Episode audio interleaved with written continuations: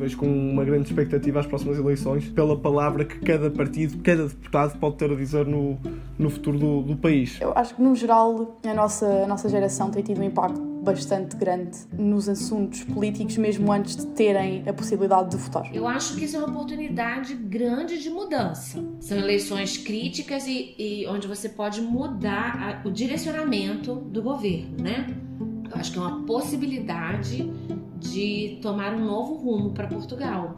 Acho mesmo assim que as pessoas deveriam estar conscientes das escolhas. Estamos na reta final para as eleições que se avizinham. Para alguns portugueses, marcam o início do exercer de um direito que é, ao mesmo tempo, um dever. Viva! Eu sou o Manuel Rocha Leite. Eu sou a Inês Malhado. E eu, a Joana Margarida Fialho. Neste Repórter 360 especial Eleições Legislativas, trazemos três eleitores que vão votar pela primeira vez.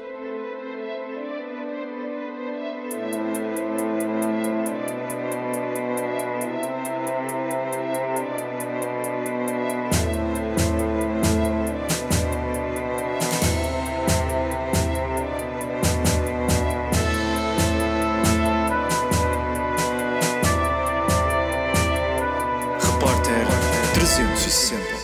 30 de janeiro, eleições legislativas. Há um ano, nas presidenciais, ninguém imaginava que estaríamos de volta às urnas tão cedo. Desta vez, as eleições foram antecipadas porque o orçamento de Estado foi chumbado. O governo não tinha apoio suficiente na Assembleia da República. Com este cenário, Marcelo Rebelo de Sousa resolveu dissolvê-la e convocar novas eleições. Mas então, quando se vota nas legislativas, vota-se realmente em quê?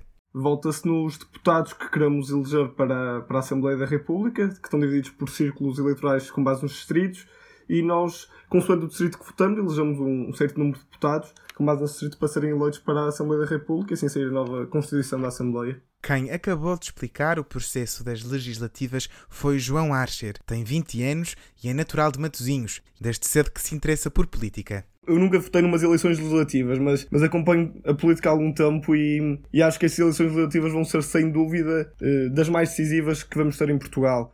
Também Catarina Martins, jovem de 18 anos, vê no primeiro voto uma grande importância. O governo ainda tinha mais dois anos para governar e de repente foi abaixo. E agora, não se, pronto, obviamente que não está não só nas mãos dos jovens, mas estes jovens como eu que vamos votar pela primeira vez, temos também um pequeno grande papel dentro disso. Eu acho que, no geral, a nossa, a nossa geração tem tido um impacto bastante grande nos assuntos políticos, mesmo antes de terem a possibilidade de votar. As greves climáticas que já foram feitas, entre outros assuntos, todo o nosso poder nas redes sociais tem sido demonstrado muito antes de podermos sequer votar ou não. Mas sim, acho que é a forma correta de poder mostrar a minha opinião sobre o governo do país.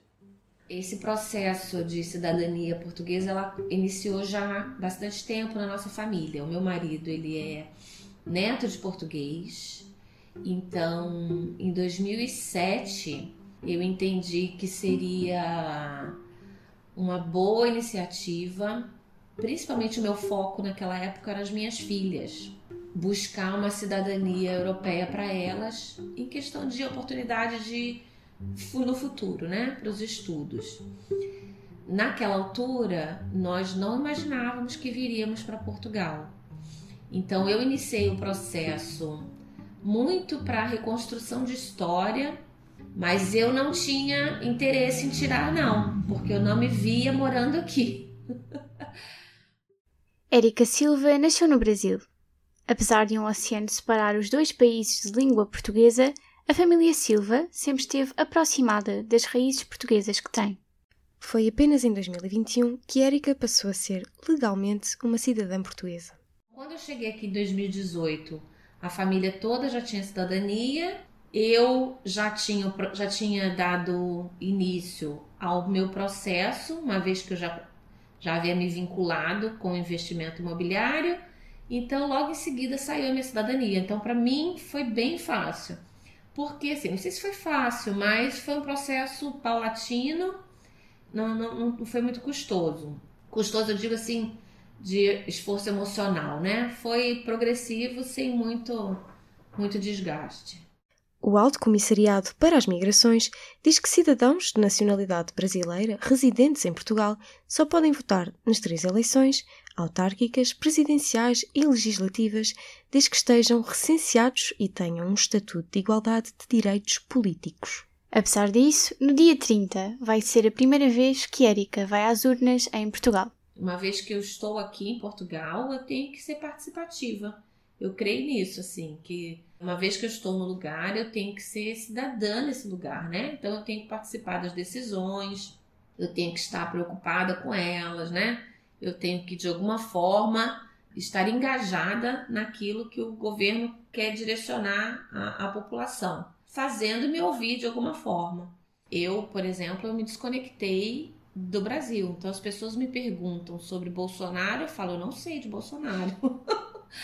não me pergunte de Bolsonaro, porque eu não acompanho a história do Brasil mais, porque o Brasil para mim tem laços agora afetivos, né? Eu tenho minha família lá, meus amigos lá. Mas eu não acompanho política no Brasil. Eu agora tenho acompanhado política aqui. E eu faço essa crítica aos brasileiros. Eu falo: se nós estamos aqui, nós precisamos estar envolvidos com a política em Portugal.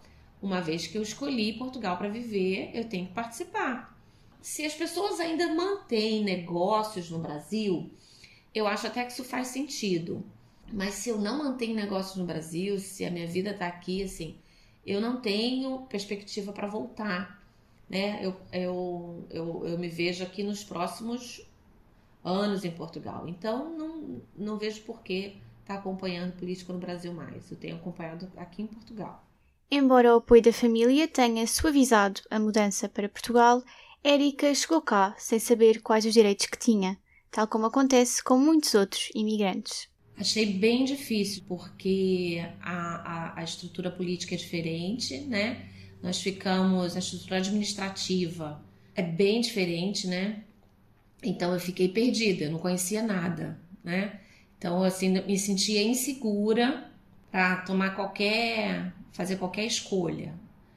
Cheguei em Portugal sem, sem conhecer nada da história política e da situação política, então me senti bem insegura.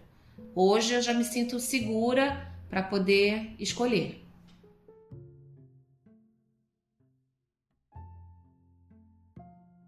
Os dois jovens veem a educação como uma das formas de começar a trazer a política para cima da mesa. Eu acho que esta absorção nos jovens, se calhar, passava muito por, desde cedo, eh, nas escolas, darmos eh, uma literacia política. Se fosse uma coisa que fosse abordada aos poucos, ao longo dos anos, acho que no final dos 12 anos de escolaridade, que é quando tecnicamente temos os 18 anos e podemos começar a votar, os alunos todos, portanto, os jovens todos iriam ter muito mais interesse e muito mais conhecimento sobre o assunto.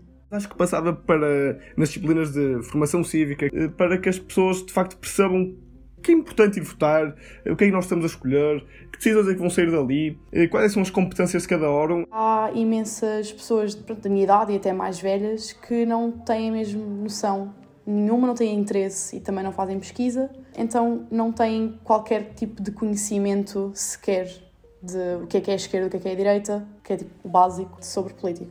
O interesse na política está com base nesta proximidade, está com base em, em nós sentirmos que a nossa pequena decisão, que neste caso é o voto, eh, de facto está a eleger ali alguém que conhece os problemas da, da minha, do meu distrito, da minha terra, do meu país, e para tentar aproximar de certa maneira as pessoas à, à política. Acho que podia passar por, por, essa, por esta aproximação e por, por dar literacia política às pessoas. João reconhece uma maior importância nestas eleições, uma vez que vão ser o passaporte para o futuro de Portugal vão ser tomadas decisões importantíssimas e chave para, para os próximos anos do, do país.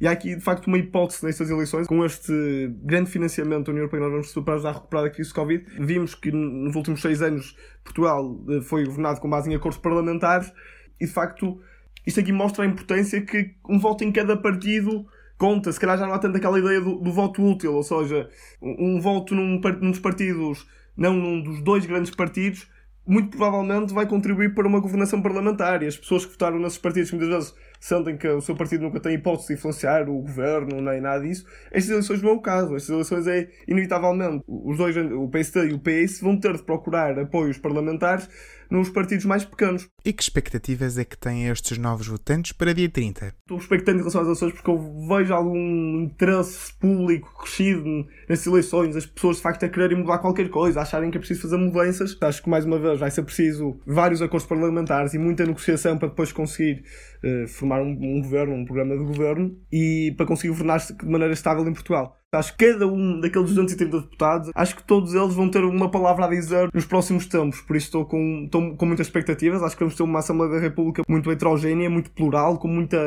muita gente diferente, com muitos partidos diferentes e vejo isso de maneira positiva. E por isso acho que, que vão ser umas eleições realmente muito boas para o país. Vejo com uma grande expectativa as próximas eleições pela palavra que cada partido, cada deputado pode ter a dizer no, no futuro do, do país.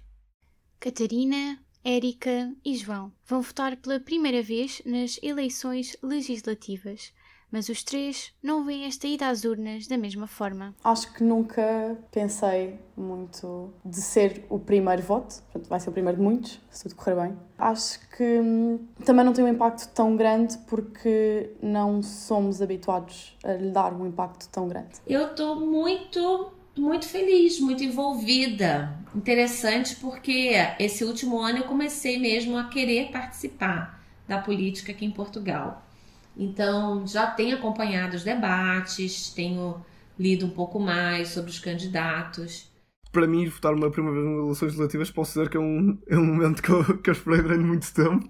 Vejo este meu voto como um bocadinho da minha expressão a sair para a Assembleia da República. Vejo assim como a minha expressão, o meu manifesto, a minha voz, através daqueles deputados que eu voto na, na Assembleia da República, que acho que podem influenciar o futuro do, de Portugal de forma positiva. O repórter 360 fica por aqui. Esta reportagem foi produzida por mim, Manuel Rocha Leite, Inês Malhado e Joana Margarida Fialho. A coordenação é de Inês Malhado. O design é de Carlota Real e Cláudia Martina. E a sonoplastia do genérico de Luís Batista. Acho que